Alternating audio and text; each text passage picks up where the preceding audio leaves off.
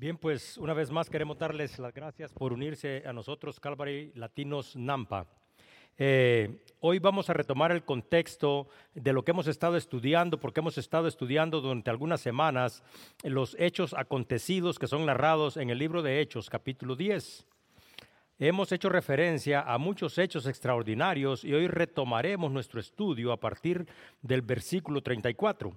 Sin embargo, vamos a ponernos como en contexto para que cada una de las cosas que el día de hoy se comparten también tengan ese propósito que tiene todo el capítulo de edificar la vida de cada uno de nosotros.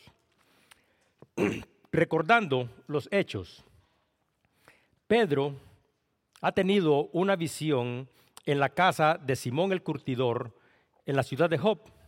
Y Dios le ha mostrado a Pedro que no debe llamar inmundo o común lo que él ha limpiado Estando pensando Pedro qué es lo que significa esto, llegan al lugar donde él se encuentra tres hombres y estos tres hombres son enviados desde la ciudad de Cesarea por Cornelio, un centurión romano.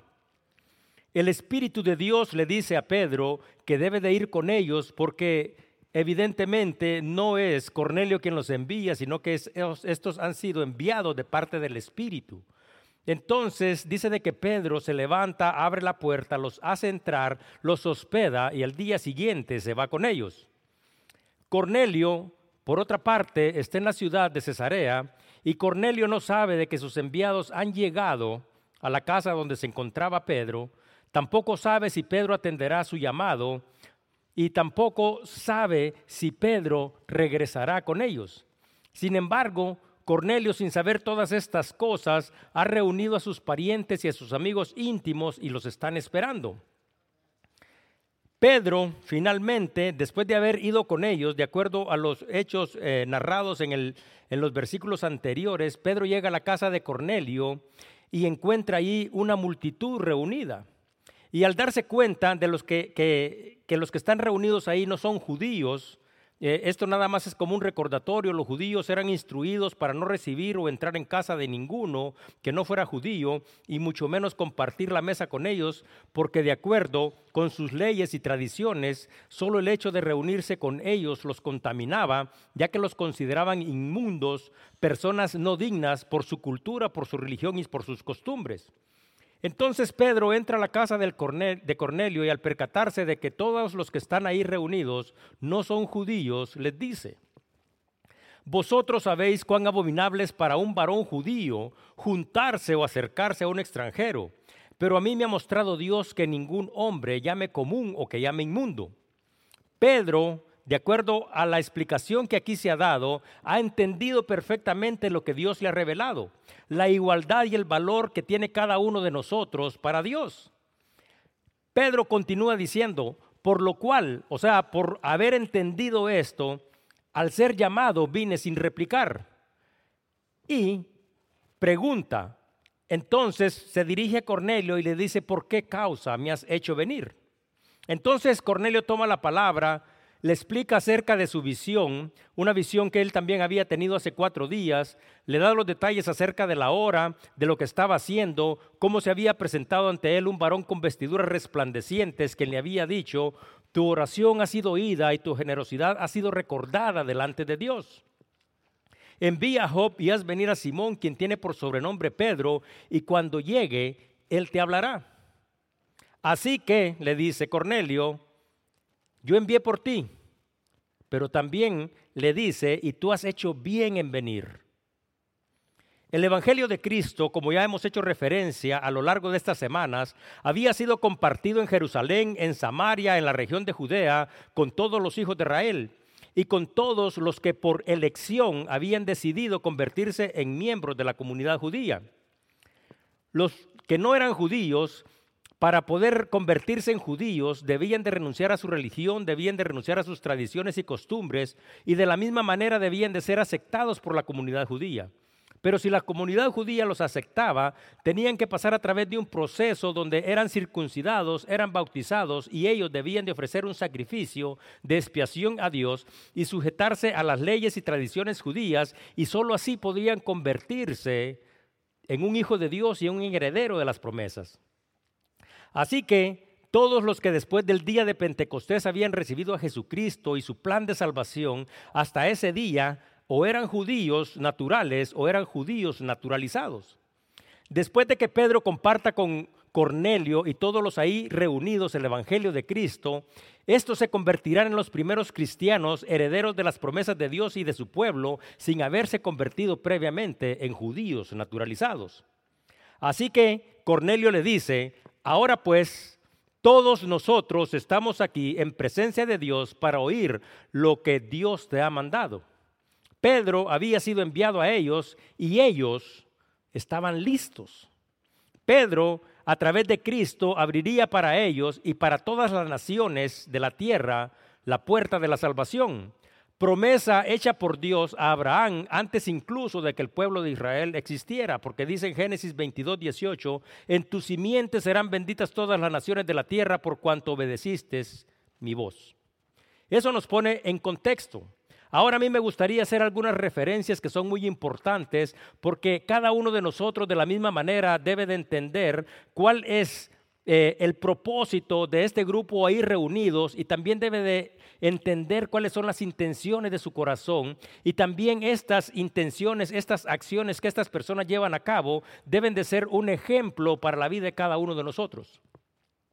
Hay una palabra que en español se dice dragar y dragar es la, es la acción de extraer barro, piedras o arena desde el fondo de un canal, de un río, de un lago o del mar.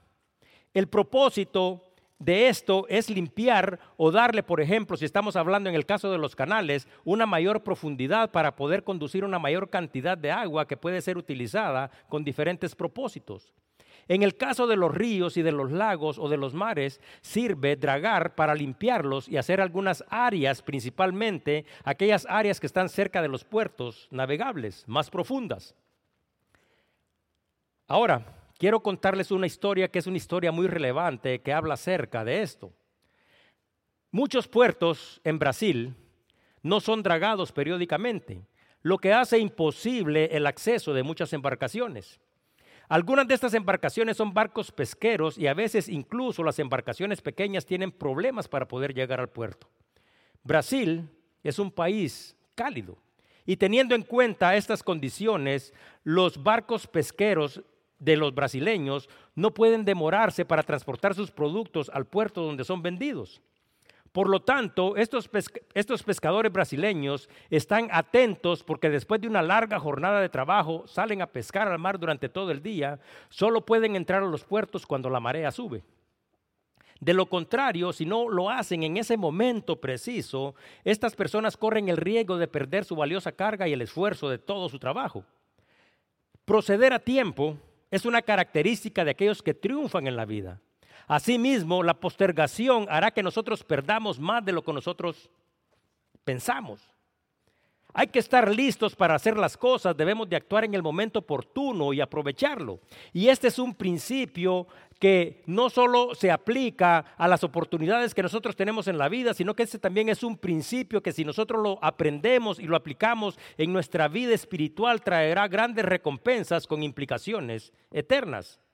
Dice en el libro de 2 de Corintios 6:2, en tiempo aceptable te he oído y en día de salvación te he socorrido.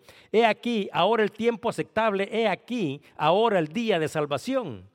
Ese día, como nosotros veremos, Cornelio y los que estaban ahí reunidos estaban listos y no solo estaban listos, sino que aprovecharon el momento oportuno y todos, a través de estas acciones que ellos llevaron a cabo, fueron integrados al cuerpo de Cristo y posteriormente formaron parte del reino de Dios, un Dios eterno y un reino eterno.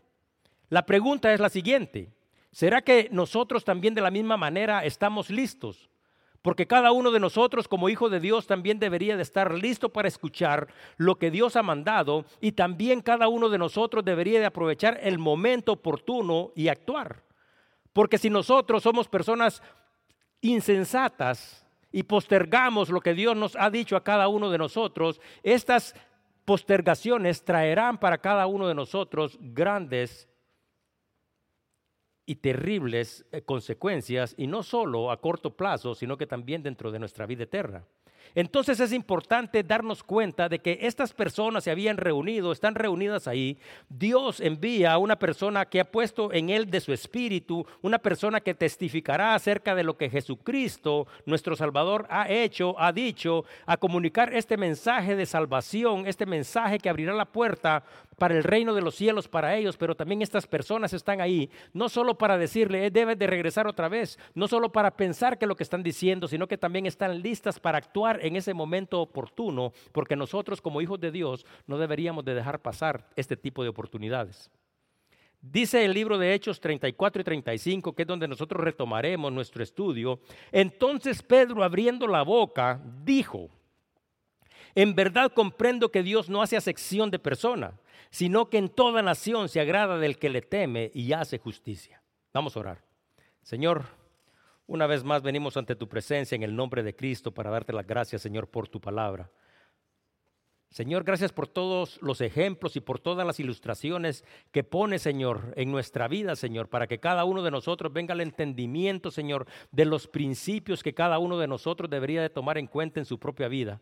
Ayúdanos, Señor, de la misma manera, Señor, como estaban estos en la casa de Cornelio, listos, Señor, listos para escuchar tu voz, listos para recibirte, listos para obedecerte, listos, Señor, para tener nuestra vida transformada a través del poder del Espíritu, listos, Señor, para todas aquellas cosas que tú nos has encomendado, Señor. Te pido que tu amor, que tu gracia y tu misericordia esté aquí en este lugar, que abras los ojos de nuestro entendimiento, Señor, y que abras nuestro corazón, Señor, para que esta palabra pueda ser recibida como palabra tuya y que dé fruto en la vida de cada uno de nosotros y de todas aquellas personas que a lo largo de la semana se comunican y se conectan con nosotros a través de las redes sociales. Te pido que tu espíritu se mueva en este lugar, Señor, y que de la misma manera, Señor, hagas y lleves a cabo esta obra redentora en el corazón de cada una de estas personas a las que nosotros no conocemos, pero sabemos perfectamente que tú amas. Todo esto, Señor, te lo pedimos en el nombre glorioso de Cristo Jesús. Amén.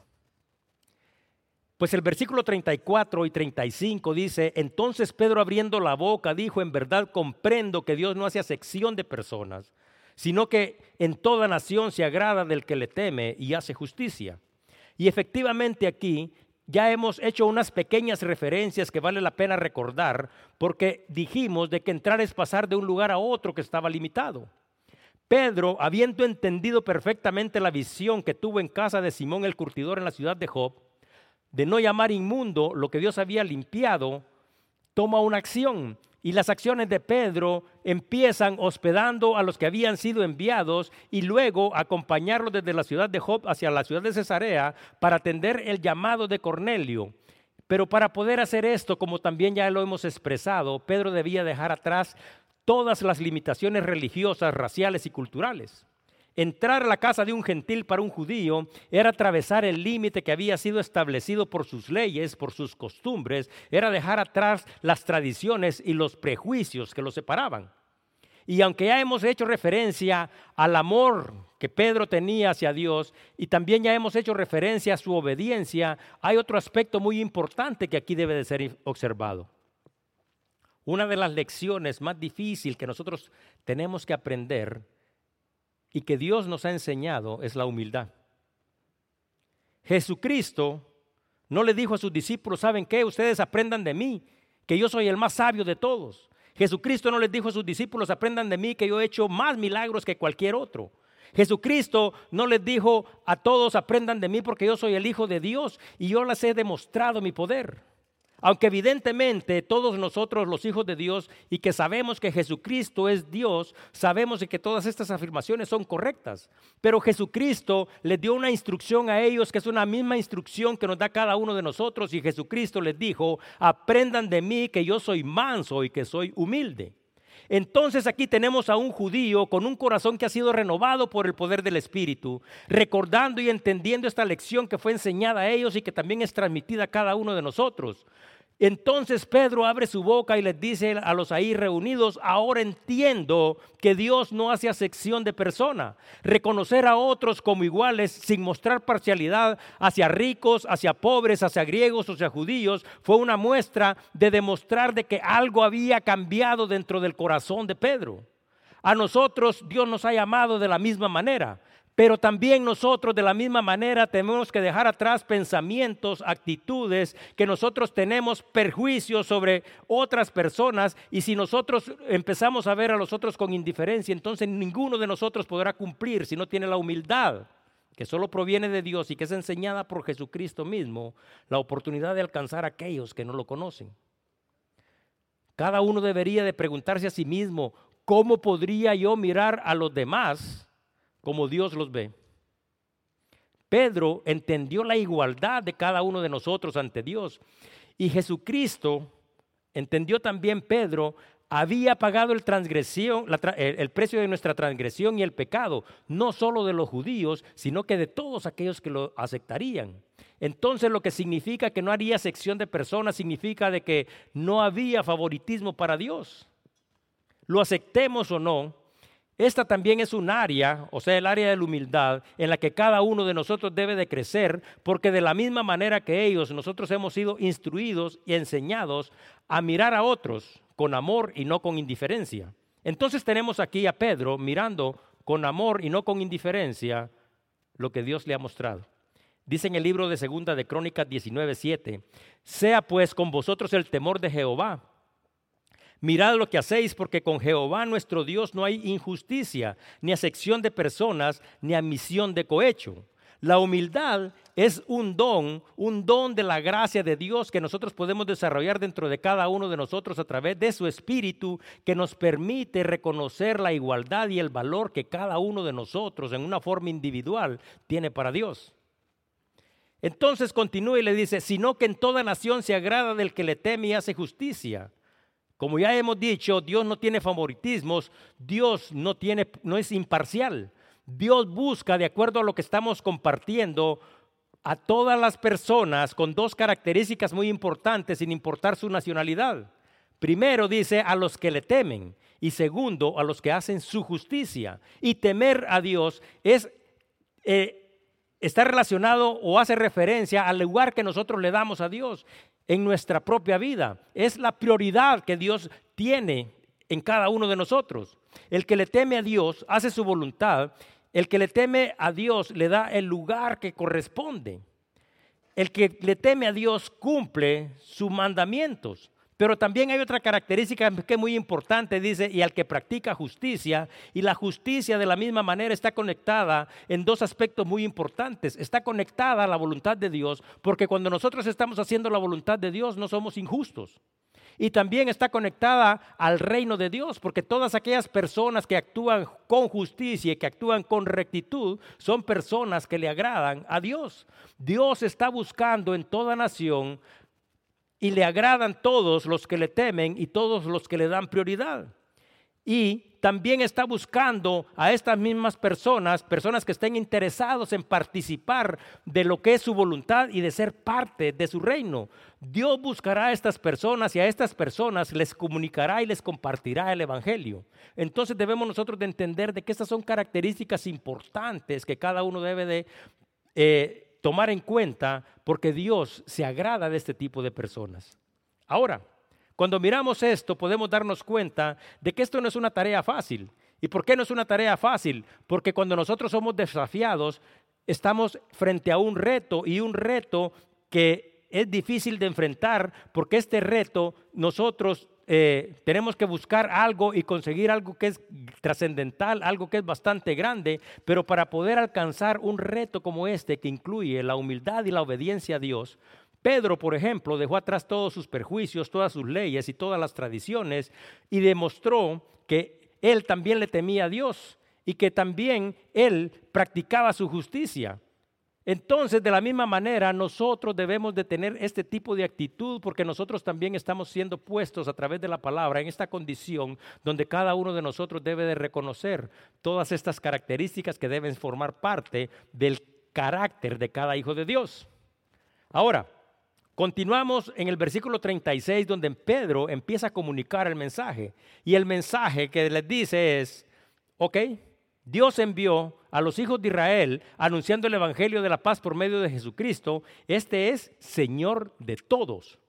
Este mensaje fue comunicado primero a los hijos de Israel. Todos nosotros sabemos ellos. Y la función o el trabajo de la nación de Israel es que ellos deberían de compartir este mensaje, o sea, primero debían de recibirlo y luego debían de compartirlo. Y este mensaje es el mensaje del Evangelio de Cristo, no solo para ellos, sino que era un mensaje que debería compartirse con todas las naciones. Y este mensaje, de acuerdo a lo que dice la palabra, era un mensaje de paz. Y la palabra paz es una palabra que nosotros utilizamos para hacer referencia a la conciliación. Este mensaje de paz es, por lo tanto, un mensaje donde se le comunica al pueblo de Israel que debe de compartir este mensaje con todas las naciones acerca de la conciliación de Dios que Dios ha hecho a través de Cristo. Y desde hace algunas semanas, cuando nosotros nos damos cuenta, porque hay otro aspecto muy importante que debe ser tomado en cuenta, acerca de la obediencia. Ya hicimos referencia a la obediencia de Cornelio, hicimos referencia a la obediencia de Pedro, pero ahora también vamos a hacer eh, referencia a nuestra propia obediencia. Jonás, a Jonás, una historia que está en el libro, en el Antiguo Testamento, se le comunica un mensaje y de parte de Dios se le dice que vaya a Nínive. Y Jonás, aunque todos sabemos el resto de la historia, se dirige a la ciudad de Job no con el propósito de obedecer a Dios, sino que con el propósito de tomar una embarcación que lo llevara a otro lado, menos a Nínive, porque ahí lo había enviado Dios. Ahora, no es una casualidad que nuevamente en la ciudad de Job, Jesucristo le dé instrucciones a Pedro que comparte el mensaje del Evangelio. Este es exactamente el mismo lugar donde Pedro, luego de experimentar a Jesucristo, su amor, su gracia, su perdón, el perdón de pecados, está ansioso por comunicar. Pedro, cuando nosotros observamos la figura de Pedro, podemos darnos cuenta que tiene un corazón que ha sido renovado, un corazón que está lleno del Espíritu Santo, un corazón obediente, un corazón que está dispuesto. Entonces, Pedro, esta es la razón por la cual parte desde esta ciudad para comunicar este mensaje de paz. Porque este mensaje de paz, así como se hace referencia, debe de ser compartido con todos sin importar su educación, su posición, su condición y cualquier tipo de prejuicio. ¿Y por qué este mensaje debe ser para todos? Porque efectivamente este versículo termina diciendo, porque Jesucristo es Señor, Señor de todos. Y esta es la misma actitud que cada uno también nosotros, de nosotros debería de tener, los que hemos experimentado su amor, los que hemos experimentado su gracia, los que hemos experimentado su perdón y hemos sido receptores de su espíritu. El versículo 37 al 39 continúa diciendo, vosotros sabéis lo que se divulgó por toda Judea, comenzando desde Galilea, después del bautismo que predicó Juan. Como Dios ungió con el Espíritu Santo y con poder a Jesús de Nazaret, y cómo éste anduvo haciendo bienes y sanando a todos los oprimidos por el diablo, porque Dios estaba con él. Y nosotros somos testigos de todas las cosas que Jesús hizo en la tierra de Judea y en Jerusalén, a quienes mataron colgándole en un madero. Pedro empieza haciendo referencia a un acontecimiento histórico. Y este hecho histórico ha sucedido y no cabe duda de que estas personas que eran las que dominaban el imperio estaban informados acerca de eso. Han pasado aproximadamente 11 años desde que Juan bautiza a Jesús. Y Juan también había proclamado acerca de Jesús que era el cordero que quita el pecado del mundo.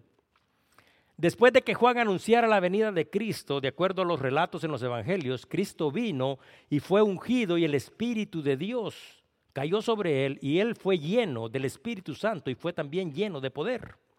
El mensaje que Pedro había comunicado a los israelitas, podemos hacer algunas comparaciones con lo que hemos estudiado en las puertas del templo, también el mensaje que Pedro había comunicado a los líderes de Israel no fue un mensaje diferente al mensaje que le está comunicando a las personas que están en la casa de Cornelio, porque nosotros nos podemos dar cuenta que hay consistencia y que prácticamente se hacen las mismas referencias. Y Pedro les está explicando lo mismo que nosotros debemos de explicar cuando también de la misma manera nosotros nos toque comunicar el Evangelio de Cristo. Nosotros debemos de explicar perfectamente quién es Cristo y Pedro aquí está explicando perfectamente. Dice en el libro de Isaías 61, 1, 3, el Espíritu de Jehová, el Señor está sobre mí, porque mi hijo Jehová me ha enviado a predicar buenas nuevas a los abatidos, a vendar a los quebrantados de corazón, a publicar libertad a los cautivos y a los presos apertura de la cárcel. A proclamar el año de la buena voluntad de Jehová y el día de venganza de Dios nuestro, a consolar a todos los enlutados, a ordenar que los afligidos de Sion se les dé gloria en lugar de ceniza, óleo de gozo en vez de luto, manto de alegría en lugar de espíritu angustiado, y serán llamados árboles de justicia, plantío de Jehová para gloria suya. Entonces aquí se explica quién es Jesús y cuál es el propósito de Jesús. Él les ha explicado una cosa muy importante que tiene que ver con la historia. Él les ha explicado que Jesús fue bautizado. Y cuando les explica que Jesús fue bautizado, significa que de la misma manera se hace referencia a la humanidad de Cristo, porque Jesucristo, como todos sabemos, era Dios, pero no escatimó el ser igual a Dios, sino que tomó forma de siervo. Por lo tanto, muchos de nosotros podríamos preguntarnos, pero ¿por qué Jesucristo, si siendo Dios, es bautizado? La razón es la siguiente. El bautismo de Juan, como todos sabemos, era un bautismo para arrepentimiento. Juan, cuando Jesús se acerca, lo mira y queda sorprendido y cuando Jesús se acerca y le dice que lo bautice, Juan toma una reacción y le dice, ¿cómo crees que yo te voy a bautizar? Dice en el libro de Mateo 3:14, mas Juan se le oponía diciendo, yo necesito ser bautizado por ti y tú vienes a mí. La razón por la que Jesús fue bautizado por Juan es la siguiente, dice Isaías 43, vos que clama en el desierto, preparad camino a Jehová, enderezad calzada en la soledad a nuestro Dios. Mateo 3:11, yo a la verdad os bautizo en agua para arrepentimiento, pero el que viene tras mí, cuyo calzado yo no soy digno de llevar, es más poderoso que yo, y él los bautizará en Espíritu Santo y fuego. Entonces, al bautizar Juan a Jesús, estaba declarando que aquí estaba aquel que todos estaban esperando. Ahora, Jesús también estaba a punto de dar inicio a su ministerio. Y dice en el libro de Mateo 3, 16 y 17, y Jesús después de que fue bautizado, subió luego del agua y aquí los cielos le fueron abiertos y vio al Espíritu de Dios que descendía como paloma y venía sobre él. Y una voz de los cielos que decía, este es mi Hijo amado en quien tengo complacencia. Después del bautismo de Jesús se abren los cielos y Jesús recibe la aprobación del Padre. Asimismo, Juan, cuando, lo había visto que estaba descendiendo hacia el río, había declarado, Juan 1.29, el siguiente día vio a Jesús, Juan vio a Jesús que venía a él y dijo, he aquí el Cordero de Dios que quita el pecado del mundo. El bautismo de Jesús sirvió para demostrar que Jesús tomaría el lugar de los pecadores y que todos a través de su justicia podrían tener una nueva vida y que a través de él y su justicia se cumplirían todos los requerimientos de la ley. Por eso Jesús le dice lo que está escrito en el libro de Mateo 3:15, pero Jesús le respondió, deja ahora, porque así conviene que cumplamos toda justicia. Entonces dice que Juan procedió a bautizarlo. Ahora, en el libro de 2 de Corintios 5:21 dice, al que no conoció pecado, por nosotros lo hizo pecado, para que nosotros fuéramos hechos justicia de Dios en él. El bautismo de Jesús y el Espíritu Santo viene sobre él, hace referencia a la obra de Dios Padre, a la obra de Dios Hijo y a la obra de Dios Espíritu Santo. El Padre, de acuerdo a los relatos bíblicos, envía al Hijo para salvar y rescatar lo que se había perdido. Y dice este versículo que Dios estaba con él. La obra de redención se llevaba a cabo a través de él. Dice en el libro de Lucas 19:10, porque el Hijo del Hombre vino a buscar y a salvar lo que se había perdido.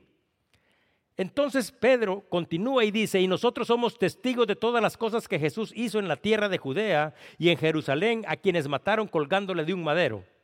Ahora Pedro hace referencia a los apóstoles, a los que anduvieron con él, los que fueron testigos de sus obras, los que vieron lo que Jesús decía y hacía, incluyendo sus milagros y sus enseñanzas. Pero también hace otra referencia y dice, a quien mataron colgándole de un madero. Se acuerda que cuando se, recibe, que se refiere a los judíos, les dice, al que ustedes mataron. Pero aquí estos son gentiles, estas personas no, lo han, no han participado de estas acciones, mas sin embargo nosotros sabemos y entendemos de que este ministerio de Cristo es un ministerio donde Él toma el lugar de cada uno de nosotros. Evidentemente el pueblo de Israel había rechazado a Cristo. Asimismo Jesús, como todos sabemos, sufrió una muerte vergonzosa y a través de su sacrificio recibió, redimió a todos. Y cuando decimos todos, es a todos los que le reciben, no importando si son judíos o no importando si son gentiles. El precio de nuestra transgresión y nuestra culpa fue sobre él, dice en Isaías 53:5, mas el herido fue por nuestras rebeliones, molido por nuestros pecados, el castigo de nuestra paz fue sobre él y por sus llagas fuimos nosotros curados. La predicación y el comunicado del Evangelio de Jesucristo continúa y, y Pedro continúa presentando a Jesucristo. Y después de hacer todas estas referencias que nosotros ya hemos hecho, en el versículo 40, Pedro dice esto. A este levantó Dios al tercer día, porque acuérdense de que dice aquí que todavía, después de hacer todas estas cosas, de que fue ungido, de que fue bautizado, también está haciendo referencia de que también ha sido ejecutado. Entonces aquí en el versículo 40 dice, pero que después de todas estas cosas, Dios al tercer día, dice, lo levantó y permitió que se manifestare Ahora, este no es un versículo que es un versículo que sea sencillo, sino que hay una gran profundidad dentro de él y a mí me gustaría tener la oportunidad de explicárseles. Jesús, aunque había sufrido una muerte vergonzosa y terrible, fue levantado por el Padre. Su resurrección fue un acontecimiento glorioso.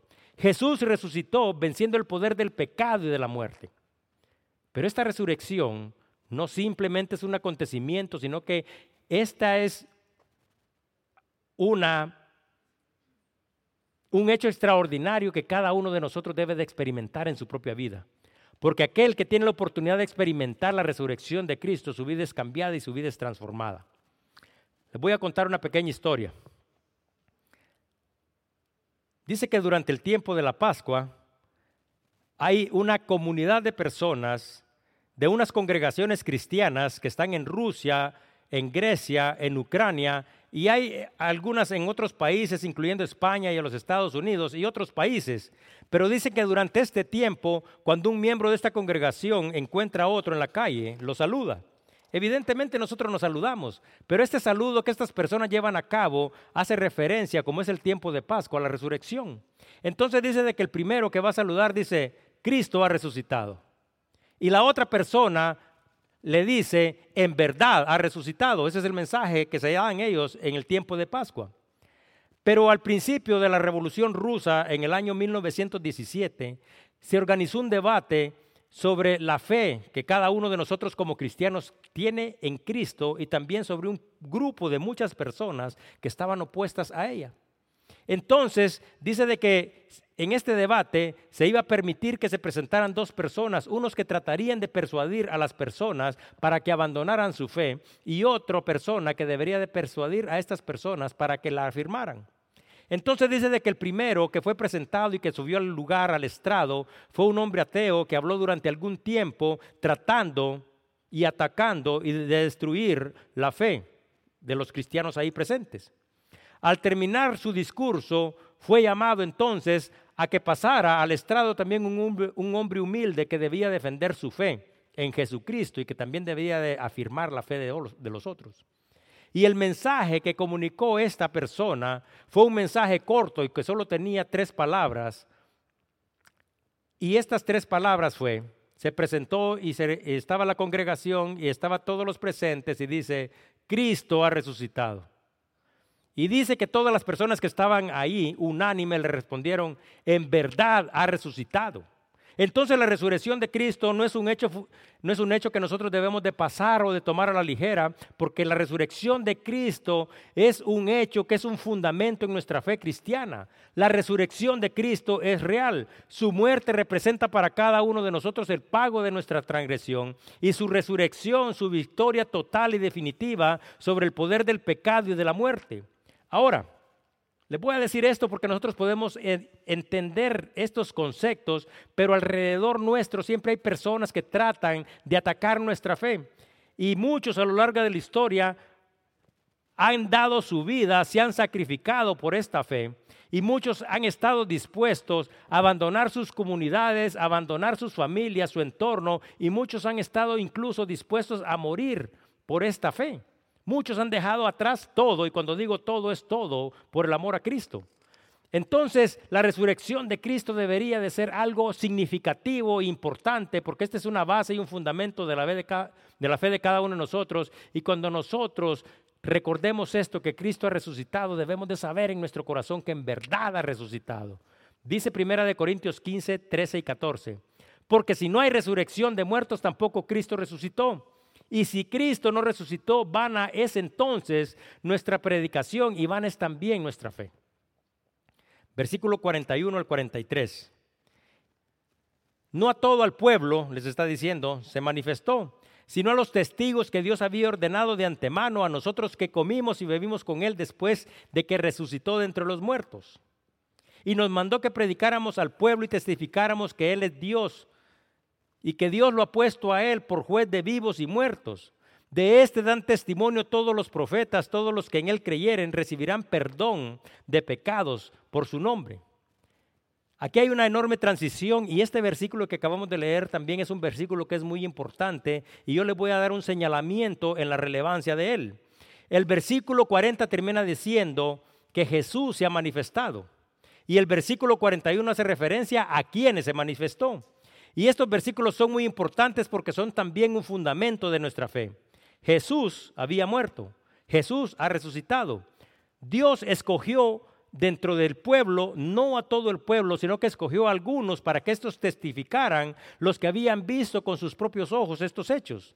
Entonces, cuando miramos en las diversas historias bíblicas, solo por mencionar algunas, nosotros podemos recordar que Jesús se había manifestado a las mujeres en la tumba. Jesús se había manifestado a dos hombres que iban camino a Emaús. Jesús se había manifestado a los diez, ahí no estaba Tomás. Jesús se había manifestado a los once, ahí solo faltaba Judas, pero estaba Tomás. También dice la palabra que se había manifestado a más de 500 personas. Eso es lo que dice en 1 Corintios 15, 6. Después apareció a más de 500 hermanos a la vez, de los cuales muchos viven y otros ya duermen. Entonces la manifestación de Jesucristo fue uno de los hechos históricos más relevantes. Y les voy a decir por qué es relevante y por qué hay algunas palabras que son muy importantes dentro de estos versículos que yo pienso que a veces no tenemos la sensibilidad de poder captar su importancia y su relevancia. A lo largo de la historia se han hecho referencias como esta para cuestionar la fe de cada uno de nosotros. La tumba donde fue puesto Cristo no fue la tumba donde se buscó su cuerpo. Eso dicen las personas. Ahora les voy a decir lo que la palabra de Dios dice y lo que nosotros creemos y es nuestra fe. Pilato, de acuerdo a los relatos bíblicos, por solicitud de los miembros del Consejo judío, había ordenado a un grupo de soldados romanos custodiar la tumba. Por lo tanto, de acuerdo a los registros, no solo a los registros bíblicos, sino que también a los registros históricos, ellos, o sea, los romanos y los judíos, sabían perfectamente cuál era la tumba de Cristo. Entonces, esto es prácticamente un argumento que debe de ser destruido a través de los de los registros bíblicos y a través de los registros históricos. Pero otras personas también, esto está expresado en las Sagradas Escrituras, dice, el cuerpo de Cristo fue robado. Ahora, la disciplina del ejército romano es una disciplina que se estudia hasta hoy en día. Y los guardias a quienes se asignaba para custodiar un lugar o a las personas que se les asignaba para que cuidaran de un reo, estas personas deberían de pagar con su vida si fallaban en cumplir la misión que se les había encomendado.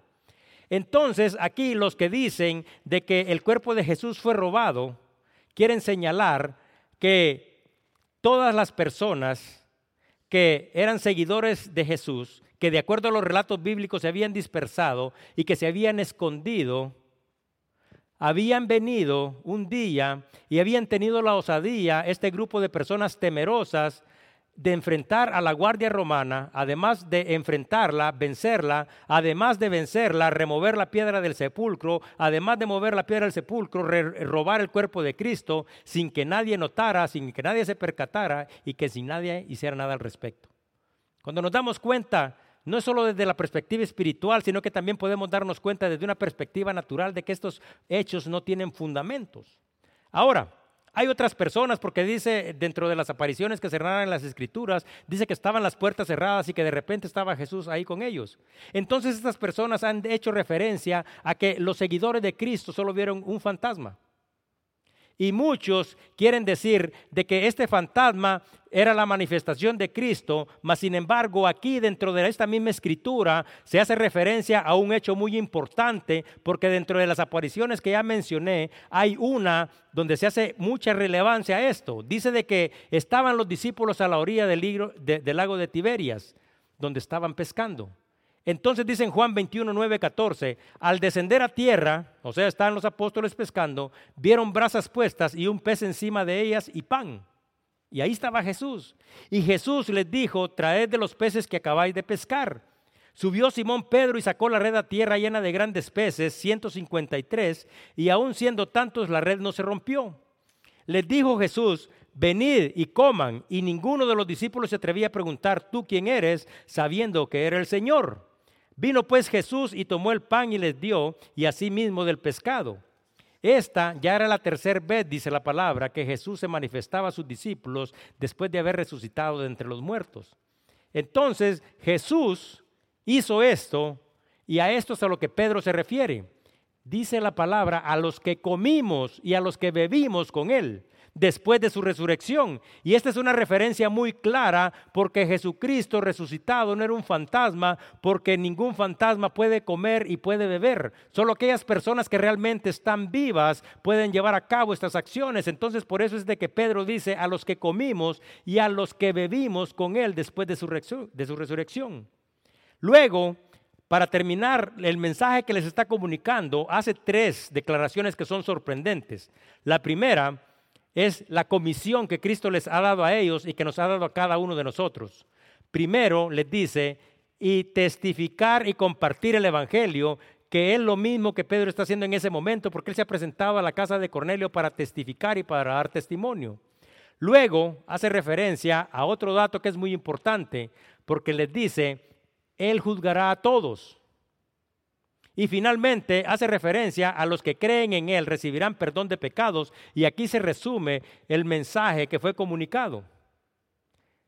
Y aquí nuevamente la palabra hace un gran énfasis en todos.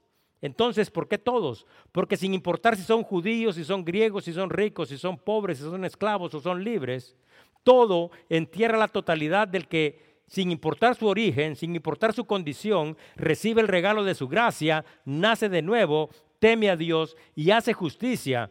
Y no es que las obras nos justifiquen a cada uno de nosotros, sino que por el amor que nosotros le tenemos a Dios, Dios ha preparado estas acciones buenas para que nosotros andemos en ella. La Biblia es muy clara. Y escuchen bien esto que les estoy diciendo porque estamos haciendo referencia al mensaje de salvación. La Biblia es muy clara en esto. Solo hay un Salvador y solo hay un plan de salvación. El Salvador es Jesucristo y el plan de salvación es su Evangelio. Y cuando este Salvador y este plan es rechazado, solo se puede esperar una cosa. ¿Qué cosa se podría esperar? El juicio eterno de Dios. Y esto no es algo que a las personas les guste escuchar y es algo que a muchos quizás no les gusta enseñar. Sin embargo, es necesario a veces que las personas puedan escuchar sobre el juicio y sobre sus implicaciones. Posiblemente esto los motive para entender y para reconocer que necesitan a Cristo y que necesitan de su gracia. Si Cristo dijo que lo haría, nuestra fe es determinante para creer que lo hizo. Él prometió que resucitaría y lo hizo y punto. Dice en Juan 8:24, por eso os dije que moriréis en vuestros pecados, porque si no creéis que yo soy, en vuestros pecados moriréis. No hay otro camino, solo hay un camino y ese es el mensaje que se comunica. Ahora, ya para concluir, quiero contarles una pequeña historia. Y esta pequeña historia hace referencia a lo que nosotros sembramos, eso de la misma manera cosechamos. Un día se encuentra el amo y llama a uno de sus esclavos y le dice, ¿sabes qué? Tengo algunos campos y quiero que siembre cebada. Entonces dice de que el, esclavo se dirige al campo y cuando llega siembra avena. Toda la avena que pudo sembró en aquellos campos. Dice que en el tiempo de la cosecha, el dueño de los campos se acerca a ellos y se da cuenta que en los campos no está creciendo la cebada, sino que está creciendo avena. Entonces el dueño de los campos se molesta y manda a llamar a su esclavo y le pregunta, ¿por qué ha sembrado avena y no ha sembrado cebada como yo te ordené. Y el esclavo le responde, sembré avena con la esperanza de cosechar cebada. Entonces el amo le responde, estás loco. ¿Cómo esperas que la avena produzca cebada? ¿Dónde aprendiste esas cosas? Y el esclavo le responde, lo aprendí de ti. Y continúa diciéndole, constantemente Siembras en el mundo la semilla del mal y sin embargo esperas en el día de la resurrección recoger el fruto de la virtud. Por eso creí yo que sembrando avena también podía cosechar cebada. Y cuando nosotros miramos estas cosas que al principio nos pueden quizás incluso dar risa, nos podemos dar cuenta que es exactamente la misma actitud de cada uno de nosotros, que creemos nosotros que viviendo una vida sin glorificar a Dios, sin honrar a Dios, sin recibir a Jesucristo, sin estar sujeto a sus mandamientos, sin hacer su voluntad, sin tener amor y respeto por los demás, sin compartir el Evangelio, sin hacer lo que Dios nos ha mandado, también nosotros esperamos al final de algo, de nuestra muerte. ¿Y qué esperamos? La resurrección, la plenitud y la vida eterna. Casualmente, sembrar avena esperando cosechar cebada no es algo tonto porque es algo que nosotros llevamos a cabo todos los días. Por eso yo me sorprendo a mí mismo dándome cuenta a veces de qué tan ignorantes somos nosotros esperando obtener resultados en nuestra propia vida que no tienen ninguna relación con la forma en que nosotros vivimos y actuamos. Por lo tanto, podemos darnos cuenta de que si Jesucristo es el único camino, es lo que expresa la palabra, y Jesucristo juzgará a todos, significa que solo hay un plan de salvación, significa que solo hay un Salvador. Entonces hay muchas personas, y estoy diciendo muchas porque incluso hay miembros de nuestra familia, pensando que pueden obtener salvación, plenitud y vida eterna a través de otros medios.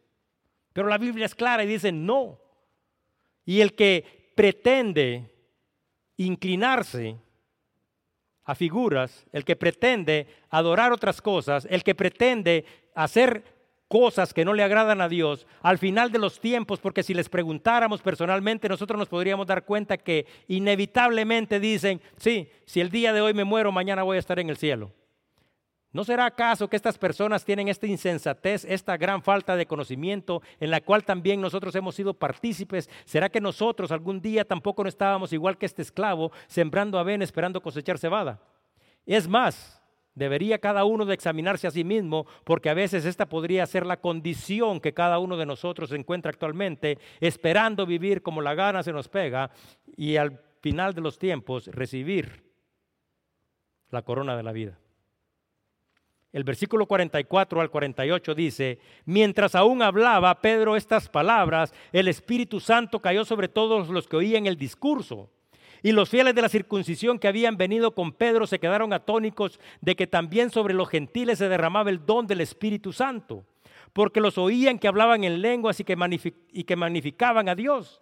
Entonces respondió Pedro, ¿puede acaso alguno impedir el agua para que no sean bautizados estos que han recibido el Espíritu Santo también como nosotros?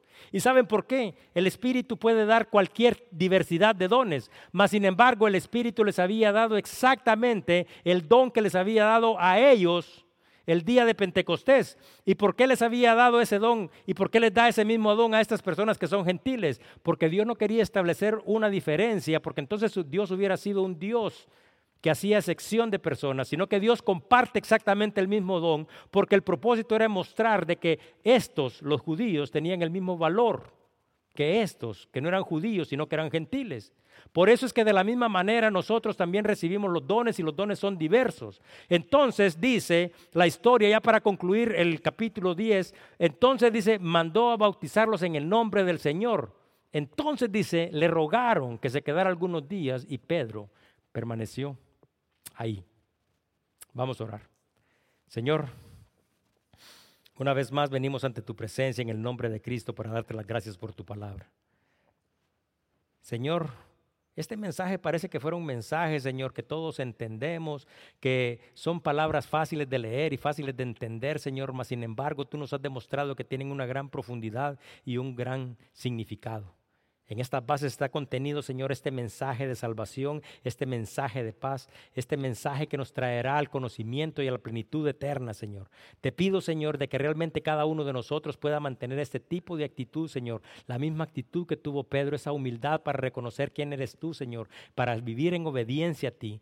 De la misma manera, Señor, te quiero pedir, Señor, de que todas las personas, al igual que como yo, también hemos estado equivocados, Señor, sembrando avena, pensando eh, cosechar cebada, Señor, que nos ayudes a venir a este entendimiento, Señor, porque nosotros sabemos que al final de los tiempos, sin importar lo que nosotros hayamos pensado, Señor, tendrá esto implicaciones y consecuencias eternas. De la misma manera, Señor, te pido, Señor, que así como en la casa de Cornelio, Cornelio, él y sus amigos y los de su casa estaban preparados para recibirte, también en nosotros esté este anhelo, Señor, y esta disposición, Señor, de estar listos, Señor, para aprovechar cada una de estas oportunidades que tú nos das. Sabemos y entendemos que no conocemos y sabemos y entendemos todas las cosas, Señor, pero nosotros sabemos, Señor, de que lo que nosotros hacemos no lo hacemos a través de nuestra habilidad y nuestra capacidad, sino que lo hacemos a través del Espíritu que tú has puesto en cada uno de nosotros. Te pido que tu amor, que tu gracia y tu misericordia esté con cada uno de nosotros y gracias una vez más, Señor, por darnos de esta palabra, Señor, que trae una gran plenitud, una gran enseñanza, una gran instrucción y una gran edificación para la vida de todos nosotros y de todas las personas que escuchan este mensaje. Gracias Señor, en el nombre glorioso de Cristo Jesús. Amén. Que Dios los bendiga.